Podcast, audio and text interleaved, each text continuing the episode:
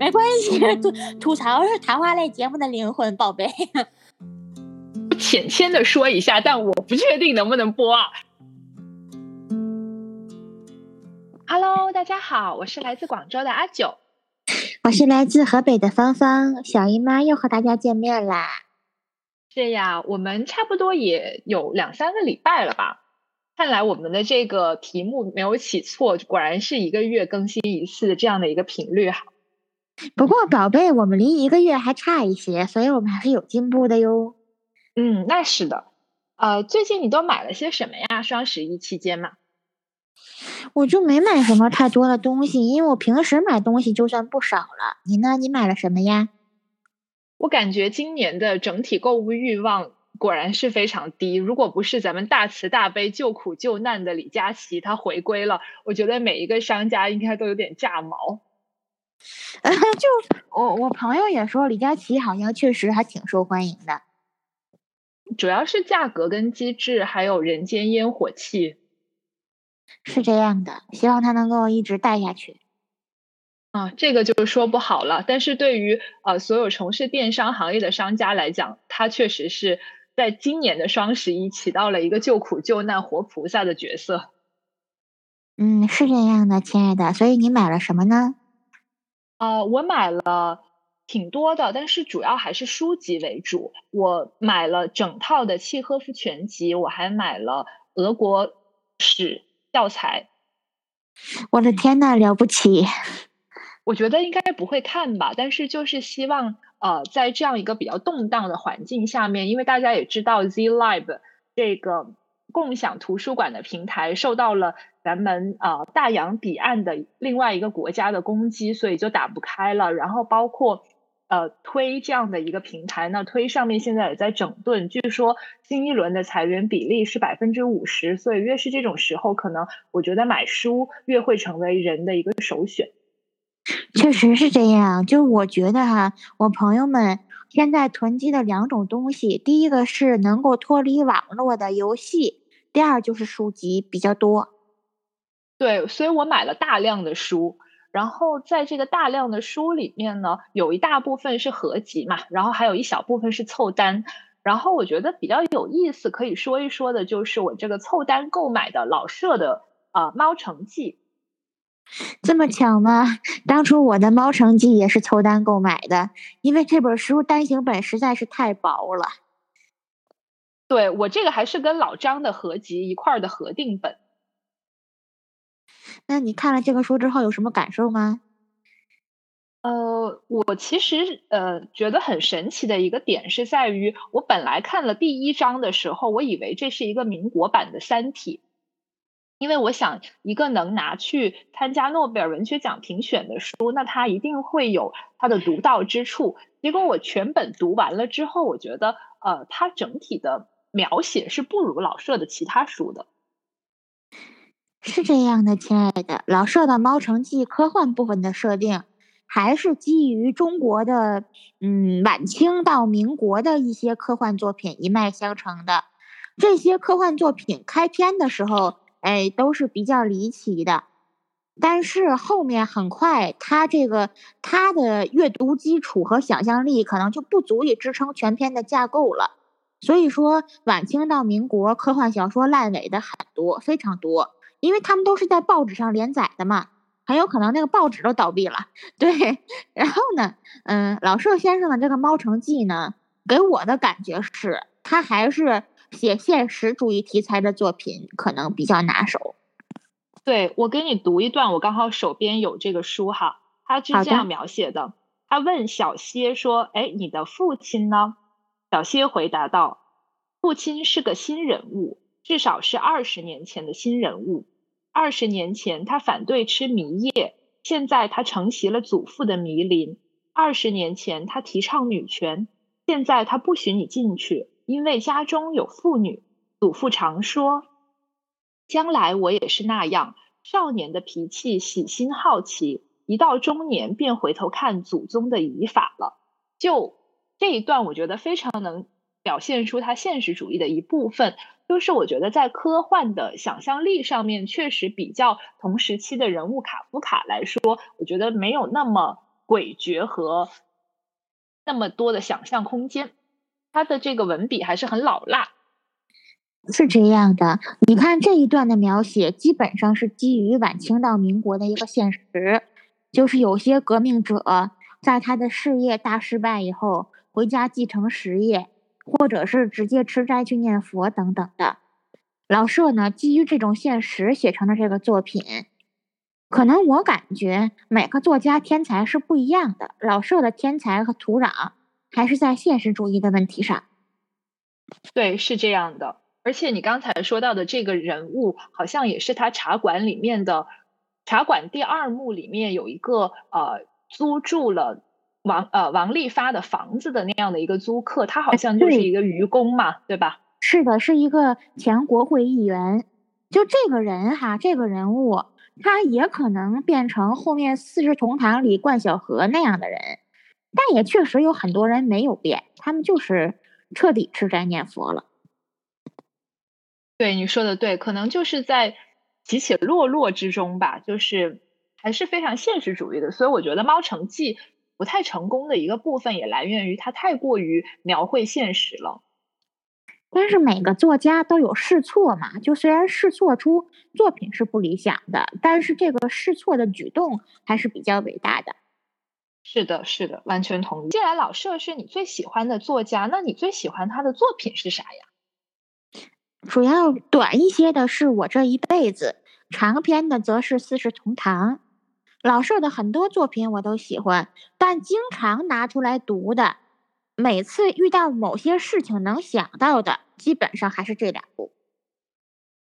呃，四世同堂我也是非常喜欢的一部作品，然后另外一部我比较喜欢的是茶馆。那咱们先放下茶馆，跟我这一辈子不说，要不就请你这个资深老舍迷来给大家介绍一下《四世同堂》的故事，好不好？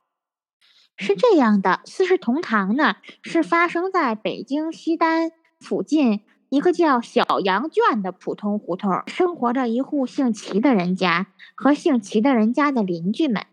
这个故事就是从这就是从这里展开的。齐家是一个典型的四世同堂的家庭。有一位非常希望自个儿能过上八十岁生日的齐老太爷，他的儿子齐天佑呢是布铺的掌柜的，他的孙子们是受过大学教育的三位大学生或者前大学生啊，是呃发生七七事变这一年，他最小的孙子刚刚大学毕业，故事就是从这里开始的，是这一家人面对七七事变这个事情和他的邻居们。发生的反应以及日后的生活，呃，还是很建议大家去读一读，因为特别是在我们这个星期六刚刚听到了呃一些新的发言会之后，你会觉得这个故事里面包含着很多的深意，好像这个时代从来都没有更迭过一样。而且《四世同堂》给我的感觉是，他写的很真实，真实到。你觉得你也好像是生活在小羊圈胡同一样？是的，我始终觉得我好像是齐老者他们家的街坊。对的，对的。哎，要不我们都来聊一聊我们在这个呃书里面比较印象深刻的一些情节，也给咱们的听友做一个推荐嘛？好，没有问题。你最喜欢的或者印象最深刻的是什么桥段呢？呃，我印象最深刻的是两个桥段，第一个是呃，齐瑞轩就是跟啊英国人，我已经忘记那个人他具体的一个职位了，但我大概记得他是一个中国通，是一个古董收藏家这样的一个身份。然后他跟傅善先生开始是齐瑞轩大学时代的老师，后来在英国领事馆工作，是英国领事馆的领事。对对对，就是他跟这位英国领事傅善先生之间的呃很多来来往往的对手戏，我觉得老舍都写的非常好，是那种只要你也读过或者是经历过跟外国人打交道，特别是来自欧洲的人打交道之后，就深有体会的这样的一一件事情，就是外国人对于看待华人或者是。看待亚洲人，好像始终难以脱去十八世纪、十九世纪的殖民主义的烙印。就无论他表面上说的是什么，但是可能在心底最深处，大家还是会有隔阂的。但这种隔阂不一定代表他就是一个种族主义者，或者是代表这个人本身就是一个坏人。就好像我时至今日仍然认为，有很多中国人，他们去看待呃一些有色人种的肤色的人的时候，也戴着一些有色眼镜。就这个东西也不能判断说。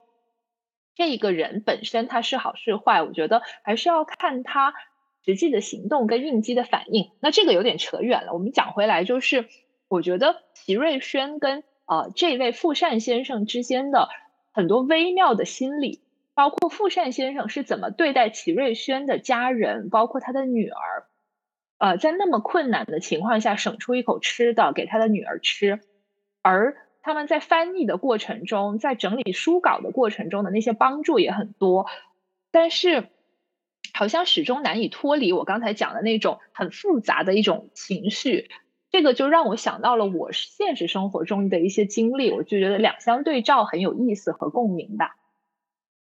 是这样的，福善先生非常喜欢小孩儿，尤其是喜欢齐瑞轩他们家的小孩儿。但是这个跟他受过的教育，让他使让使他认为中国人始终是比较软弱，这个是一点都不互相矛盾的。富善先生这种心态的转变，他觉得中国人很软弱，这一点真的让我想起了我有一个前同事。我们这位前同事的名字叫农夫山泉，为什么叫这个名字呢？呃，因为我们这位前同事呢，他是一个外国人，他来到中国之后呢。他本身做的工作是一些策略指导跟翻译，但是呢，这个策略指导的高度呢，他又没有实战的经验，于是乎他就把我们所有人做的东西拿过去整合在了一起，就非常的农夫山泉，就是说我并不生产水，我只是一个大自然的搬运工。这个外号真是绝绝子。是的，所以这一段啊，我我是印象很深的，而且我觉得他写齐瑞轩和呃英国人的关系跟二马又是另外一种。不一样的角度跟感觉，因为齐瑞轩跟富善先生是生活在北京的，那么老马跟呃那位房东太太又是生活在伦敦的，所以两相对照，又觉得是另外的一种心态的变化，就好像感觉二马的时候生活还没有那么悲观跟绝望。是这样的，一个人他身处什么样的环境下也不一样。比方说，还拿四世同堂举例子哈，齐天佑掌柜的。在太平年间，每次回来探家，必须给他父亲带点吃的回来，而且街上有什么新鲜东西，都是由他买回家的。可是呢，一打起仗来，他就什么都买不到了，就使老头非常唉声叹气。哎，一有什么风吹草动，就什么都买不到，然后所有的抢菜软件都瘫痪，这个事儿好像在现在的一个社会里，也是能引起大家的共鸣的。是这样的，能引起共鸣的还有另外一个我记忆犹新的桥段。买煤这个东西，南方朋友我不确定知道不知道。我们北方买煤，无论是新社会还是旧社会，只要有能力买煤的家庭，一般都是几百斤、几百斤，甚至论吨，有的家庭那么买的，就是因为煤这个东西用量特别大。但是《四世同堂》里边有一个桥段。这个桥段是运煤去买煤，发现他最熟悉的黑颜色的燃料煤被包上了红纸，成块出售，就像点心一样。就 我当时特别能理解运煤那种感受，是因为你正常过惯的日子，你突然发现它发生了重大变化，就是连煤都变得值钱了，就觉得特别的不知所措。你说的这个。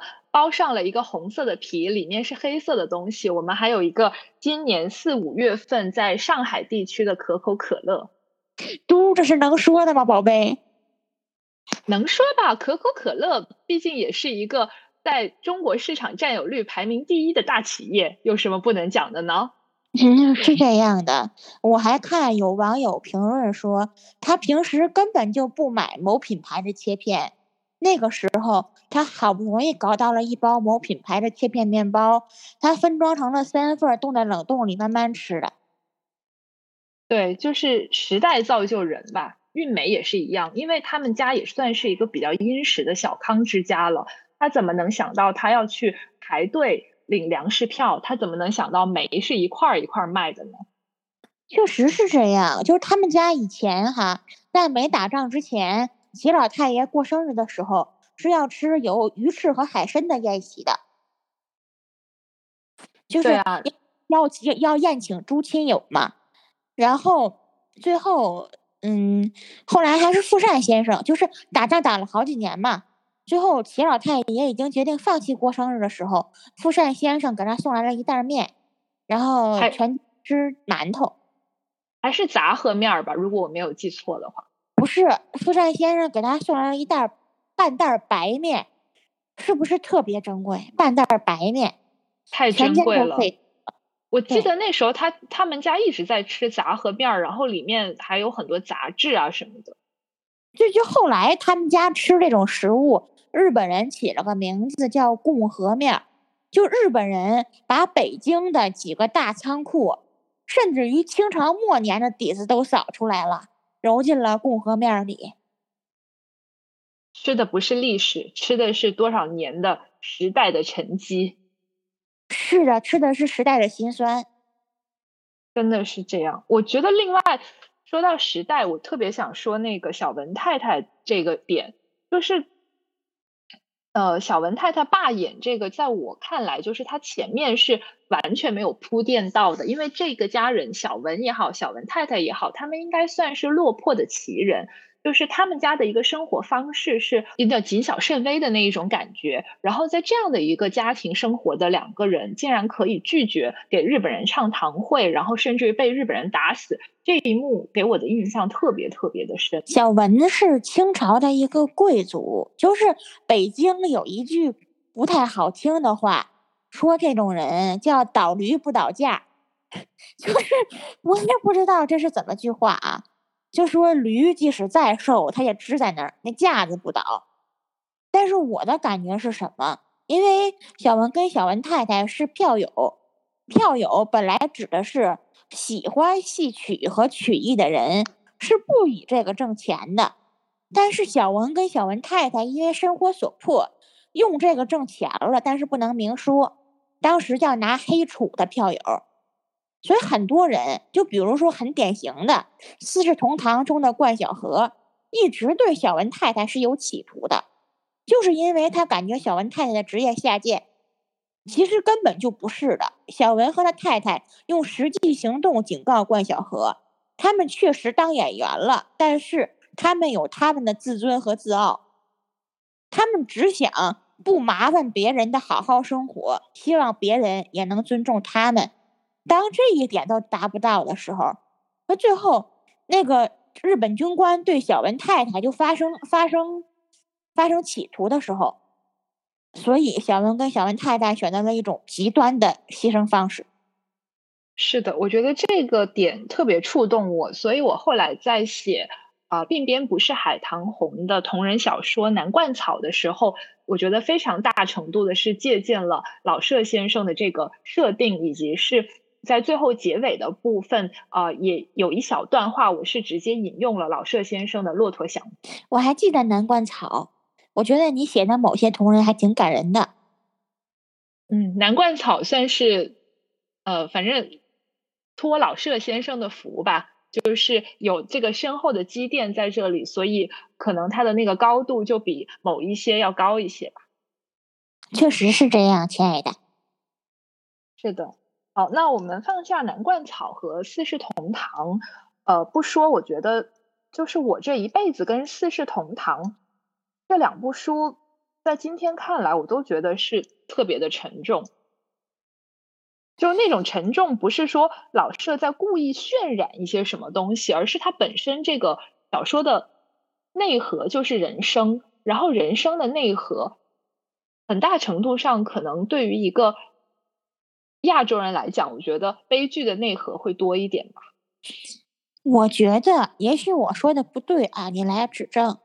我觉得人生的底色往往是无奈的，就是并不是说他是开心或者是不开心，而是很多事情是身不由己的，就是开心中也混杂着一些不如意，而不开心呢，也得继续做下去，因为事情就摆在那儿。是这样的，所以我觉得幽默在这个时代真的太需要了。可能这也是为什么在我们现在这个时代，大家这么喜欢啊一年一句喜剧大喜剧大会跟脱口秀大会这样的节目吧，因为大家太需要笑一笑。有些时候，人们需要的只是简单的开心和快乐，不需要任何复杂的东西。是的，我觉得老舍就是一个非常幽默的幽默大师啊。这也就是他杂文更幽默。就是如果你有有空看他杂文集的话，他杂文更幽默。我觉得他跟契诃夫从某种程度上真的很相像，就包括他写的你说的这个“我这一辈子”，契诃夫也有一篇很有名的小说叫《我的一生》。我不知道老舍先生在创作。我这一辈子的时候，他之前是有没有看过我的一生的？但我总觉得这两个小说有一种影射跟对照的感觉。我感觉这中中外两位作家可能是有一种心有灵犀吧，都是对这个社会的一些认识，相同的地方、相似的地方比较多。嗯，是的。比如说，我可以读一段我这一生的一段我觉得很有有意思的话。他说：“从前我年纪小的时候，我的亲人和朋友都知道该拿我怎么办，有的劝我去参军，有的劝我进药房，有的劝我进电报局。可是现在我已经满了二十五岁，两鬓甚至出现了白头发，我已经参过军，做过药剂师，进过电报局。”人间的一切工作，我好像都已经干完，别人就不再劝我，只是叹气或者摇头了。这段话我觉得跟我这一辈子太相似了。是这样的，在那个年代，在契诃夫的那个年代，二十五岁就已经是一个兴家立业的成年人了。有一个话剧叫《万家灯火》。万家灯火里边，老太太那个宋丹丹扮演的老太太，她的老伴儿叫何宗奇，这名字还挺好听的，我一直都记着。何宗奇一共就活了四十多岁就死了，这在那个时候还是一个甚至来说比较普遍的事情。是的，契诃夫这么有才的作家，他也只活了四十四岁，所以二十五岁就是对于他来说，就是已经是他生命的盛年了。三十而立嘛，四十不惑。但是可能这个只能说孔子的那个年代，可能人的心境更开阔吧，因为人受到外界的干扰更少。我觉得还是他自己想得开，这是我一句心里面的话，还是他自己比较想得开。那是要不人家怎么是开宗立派的儒学大师呢？啊，这个扯远了。天不天不生仲尼，万古如长夜嘛。那是那是。那我们再说回我这一辈子吧。然后呃，也是还是照老规矩，你先帮我们听友介绍一下我这一辈子是一个什么样的故事。我这一辈子有一个小名儿叫“社畜的一生”，真的真的，你不要笑，真的是社畜的一生。就是，但是我自己觉得社畜的一生应该是骆驼祥子。嗯，他是怎么说呢？就骆驼祥子遇到的问题哈，就是可能有些上班的人遇不到，但是。呃，我这一辈子里的我，很多问题，很多上班的人是有同感的。嗯，骆驼祥子可能是快递小哥的一生吧。嗯，比较底层吧，比较底层的了，比较底层一些。嗯，对，就是这样，亲爱的，就是我这一辈子里的我在是一个，他是一个又聪明又伶俐又干净的青年。我身边有这样的人。他们非常聪明，手也很巧，也很能干，但是唯独他们的命运不像他们的聪明这样好，就是命运不太好，因为很多事情被耽误了。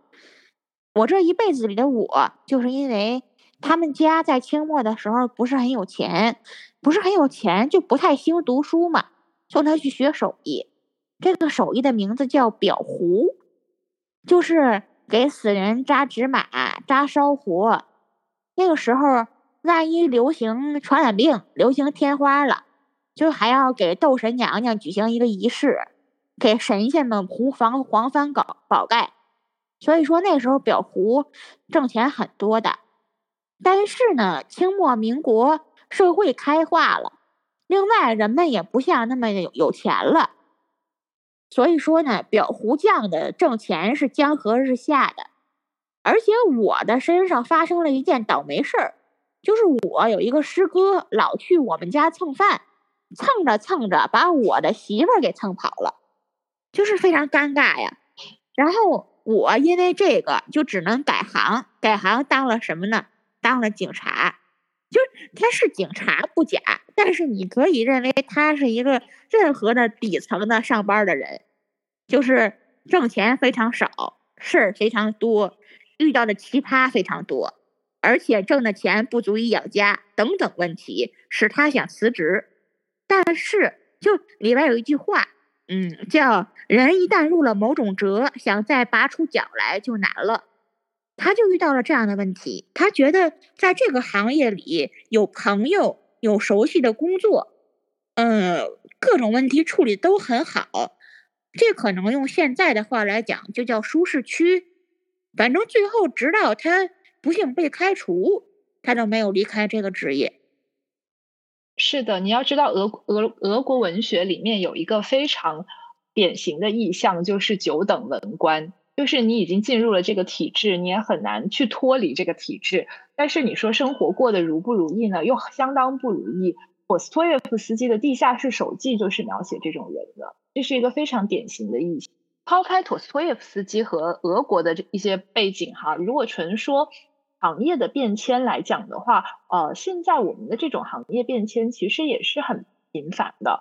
包括可能十五年前大家还在做一些杂志啊，啊，杂志还是非常兴旺的。那个时候可能会有很多的技能，比如说怎么去给杂志做赠品，怎么去做杂志里面的一些呃特殊的拉页，比如我现在可能讲一些词，像呃铜版纸加厚啊。啊，然后洗背啊，就这样的一些专业术语，呃，现在新进入就是这个领域的人都不一定能知道了，因为这些词可能都随着杂志和报纸的这样的一个呃淘汰，大家都不会去买这样的一些书，之后呃，慢慢慢慢的就没有人接触跟知道了。对，现在十八九岁的小孩，我问过，我说你们在火车站遇到过卖报纸的吗？就是满嘴都是看新闻，看新闻，赵本山撞死了，这种你们你们遇到过吗？他们都纷纷摇头说没有。嗯，这个年代有今日头条，还需要什么报纸？是的，但是当时上火车，很多人都要买一份进行消遣的。是的，就是十五年，短短的十五年，随着这个四 G 和五 G 网络的普及，呃，中国人除了手机。好像再也没有其他的媒介形式可以比手机更快了。可能除了可穿戴设备吧，但可穿戴设备，我个人认为还是要再等个十年才会比较成熟。嗯，这个我倒不太懂，但是我感觉现在信息爆炸了嘛，人们可能通过更高级、也更高效、也更也更廉价的方式来获得信息，所以人们就传统媒体就这样没落了。但是更高效跟廉价的背后是更短和更快呀，因为现在所有的媒体的考核指标基本上都是五秒完播率、三秒点击率。我觉得没有人会再静下心来去创作这么多的纯文学。所以回归到你说的这个老舍的创作里面，呃，我觉得我这一辈子也好，四世同堂也好，都是需要很长的时间去沉淀出来的东西。它不是一个。所谓为了糊口，可能为了糊口只是其中一部分，但是呃，它本身的底蕴还是很文学的。这种东西你要想写出来，花费的时间是很长的。就是你你学会怎么写，它是很费劲的。对，但是一旦会了之后，这项技能呃，就是现在的文学总给我一种感觉是它越来越式微。因为越来越多的人需要，越来越少的人需要去消费文学，而越来越多的人需要去消费影视。但是他可能没有想过说影视的源头是什么，或者说舞台演绎的源头是什么？那还是这个文本本身嘛？但是现在人们就忽略这个东西嘛，就是很多人，嗯，我以前以为编剧能好一些，他们觉得编剧也不太能行。我觉得这个行业肯定是一个泥沙俱下的感觉啦，因为整个电影行业在现在基本上，我是我是从一三年的时候还在参加呃搜狐和美剧 HBO 联合推广招商会，看到现在就是啥也没有的这样的一个人，所以。你看过这种时代的洪流之后，你特别能理解四世同堂？确实是这样，就是我觉得你也有有一种白头宫女说天宝的感觉了。我还没那么老呢，我还挺年轻的。但但确实就是心境的变化，在呃最近的几年还是挺大的。那说回。呃，老舍比较有名，给我的感觉就是刚刚也说了很多时代洪流的问题。我觉得茶馆跟四世同堂又是更不一样的这种时代洪流，因为四世同堂它写的是一个缓慢变迁的过程，因为小说本身它的承载体量就比较大，所以它的情节更细更密，它有更多的互动跟迭代。然后在茶馆里面，更多的是一些小人物的侧影。但是这个侧影又嘣的一下跳出来，就让人觉得特别鲜活。确实是这样。茶馆呢，经过了一个二次创作，就是老舍先生呢是在剧本上成熟了他的语言和故事，这个确实很好。然后呢，仁义的老艺术家们对他在舞台上进行了一个二次创作。比方说，我是没有看过老的仁义演员演茶馆的现场，我没赶上。但是我们有个老先生赶，你这个年纪也赶不上啊！我们都太年轻了，是这样的。但是我们有个老先生，他看过，他说给他印象最深刻的是英若诚先生扮演的刘麻子。我我说为什么会对他印象深刻呢？他说他活灵活现的演出了原来旧社会的时候那种说说道道、嘴特别花花，其实办的都是那种特别丧尽天良的事儿的人。然后我自己呢，我只看过老一版的茶馆的嗯影视资料，但是新的新的一版茶馆，我是看过全明星的。然后老的一版茶馆给我印象最深刻的应该是黄宗洛先生扮演的松二爷，就是松二爷，就是他虽然坐在茶馆的硬木椅子上，但是你一看就能看出来他们家有一炕，那个坐姿一看就是。所以您说活灵活现，您说这种浑身没骨头有个炕，我给你说一个现实生活中我的亲身经历。一个沙发买了四到五年的时间，这个沙发是一个真皮沙发，它就可以因为天天有人坐在上面，而直接整个皮开裂，露出里面的海绵垫子。你想想，这个人他得靠成一个什么样？哦嗨，所以说老舍先生他是老舍先生和仁义的老演员老先生们，他们是很有很有生活的。我觉得文本可能老舍是给了很多的，然后呃，就是文本本身也是要跟一个剧场去契合的。比如说契诃夫也是一样，他的海鸥之所以能取得很大的成功，也是因为斯坦尼斯拉夫斯基本人持续不断的去呃改，持续不断的去导。坚持下去，所以把它打磨出来了。因为一开始海鸥作为一个四幕话剧，大家都不理解它是想表达一种什么意思，因为可能跟传统的那种歌剧又很不一样。所以我觉得，就是剧场演员、导演跟这个文本本身，它是要互相成就的。而茶馆的成功就在于，它跟同时期的其他作品相比，它没有那么浓厚的。斯坦尼斯拉夫斯基的那种感觉，它相对还是比较老北京的。确实是这样，嗯，因为老舍先生他完全是扎根于北京的土壤，就是他后来再受任何文化的影响，北京土壤，北京的土壤依然是他魂牵梦萦的一种东西。这个可能有 有它的优点，也有它的弊端。但是，就像我们尊重仁义的老演员于世之，他的角色扮演范围比较窄，就窄而好。我们应该尊重这种现象。我觉得没有任何一个演员可以演所有的角色，每个演员肯定都是有他只能饰演的角色的那一种固定的类型的。我个人是非常反对纯粹因为 political correctness 而去讲是说啊，所有人都可以演一切的东西，所以我们要把美女与野兽也变成是啊两个男的演。就我觉得我们应该尊重人啊，作为人本身，但是演员他本身的一个呃。性格本身的一个呈现形式，就注定了这个演员可以演一一固定类型的东西。而就像你说的，我这一辈子，一个人这一个辈子只能做很固定的一些事情嘛，所以不用太过于去强求这个 political correctness。如果一直要纠结 political correctness 的话，那这个文化本身就没有办法传播下去了。确实是这样。可能有的人能够突破舒适区，哎，有很多很多的发挥。然后有的人呢比较固定，但是你应该尊重这种现象，我觉得。对，但我我觉得是这样的。然后说回茶馆吧，我觉得茶馆，我记住印象最深的就是那四个字“莫谈国事”。哦嗨，那当时就是很多公共场合都这样说。啊，约等于站方已经开启了精选评论，太棒了！你这个简直就是这样。对呀，就是没有办法。我觉得仁义好像有很深的老舍先生的烙印，但是他在这个单位应该没有怎么很长时间的工作过哈。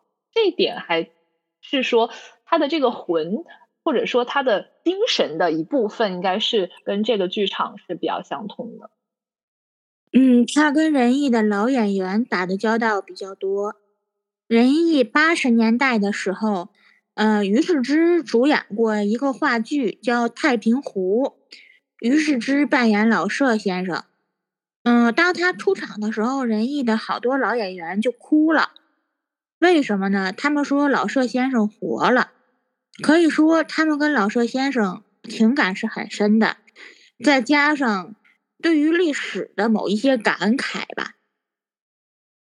是的，我觉得你一说到太平湖，又绕回了我们刚刚说的《四世同堂》的这个小说。